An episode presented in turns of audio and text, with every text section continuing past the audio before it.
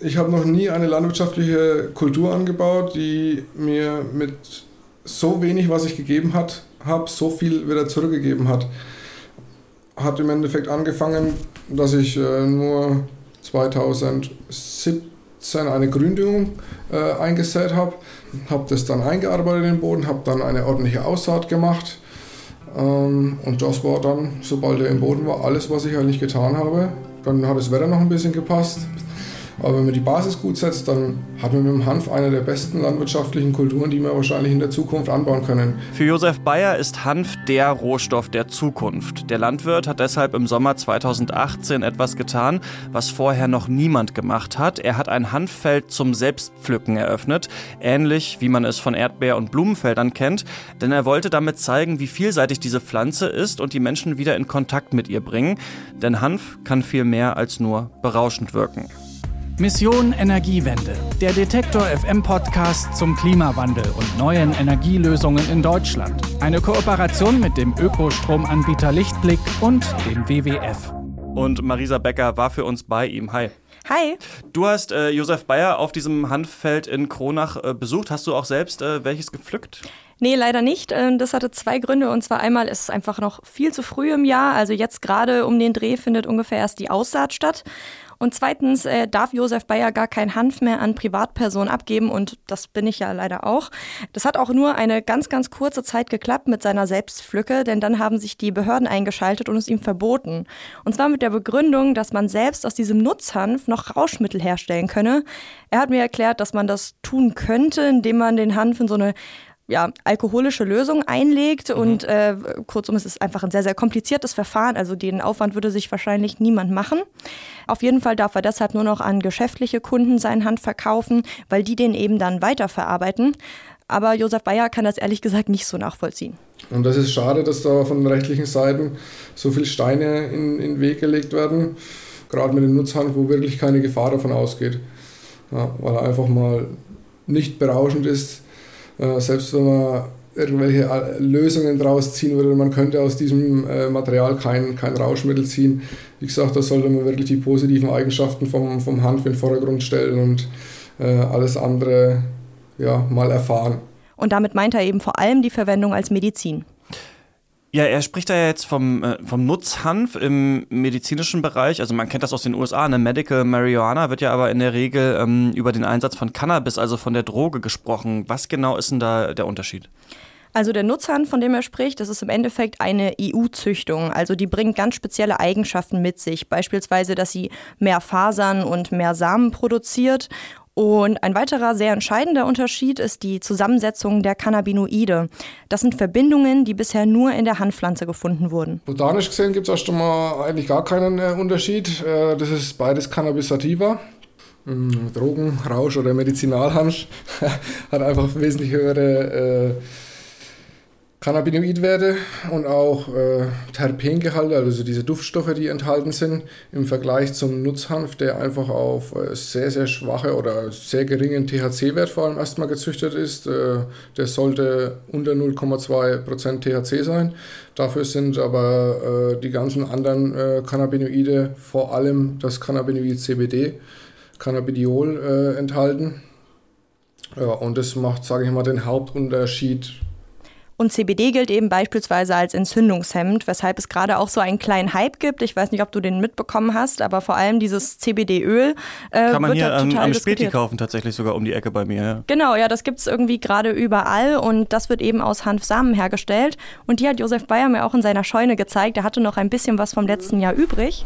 Hanfnüssen aus dem Samenmark, also das sind die, die also Samen quasi, die werden ausgepresst, wird Öl draus gemacht. Und dieses CBD-Öl hat Josef Bayer auch genutzt, um seinen eigenen Reizdarm zu therapieren. Und bei ihm ist da auch eine Besserung eingetreten. Also er hat dieses CBD-Öl genutzt und nach einem halben Jahr beim Arzt hat er dann festgestellt, dass seine Blutwerte besser geworden sind und auch das Krankheitsbild allgemein sich verbessert hat. Also eine ziemlich ähm, ja, vielseitige Pflanze und man kann auch noch mehr damit machen, oder? Ja, auf jeden Fall. Und zwar, weil die Pflanze einen entscheidenden Vorteil hat, und zwar, dass sie total schnell wächst. Es gab zwar auf dem Feld keine äh, Pflanzen zu sehen, aber wir sind trotzdem hingefahren, weil er mir dort erklärt hat, ähm, was man überhaupt dann zu sehen bekommt, wenn es dann soweit ist. Solange ein bisschen Regen immer zwischen reinfällt, äh, hat man dann nach vier Wochen je nach Sorte natürlich auch immer gibt. Äh, einfach Sorten, die maximal 1,80 Meter hoch werden, gibt aber auch Sorten, die über 5 Meter hoch werden. Ähm, ja, nach vier Wochen einfach mindestens schon, möchte ich mal sagen, 1,50 Meter, äh, egal welche Sorte. Und dann äh, bilden sich einfach dann auch die Geschlechtsmerkmale langsam aus und äh, dann geht es je nachdem zur Blütenbildung oder auch die anderen Sorten, die einfach noch weiter wachsen, äh, um Höhe bzw. auch Fasermaterial zu produzieren.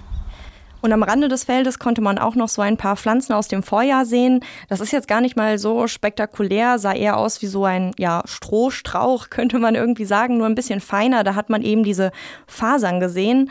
Und die sind total nützlich. Zum Beispiel kann man sie auch als Dämmmaterial in Häusern einsetzen. Okay, aber man kann ja auch irgendwie mit anderen Sachen dämmen. Also warum ist Hanf dafür jetzt besonders geeignet? Naja, also ein wichtiger Punkt ist, dass es eben ein nachwachsender Rohstoff ist.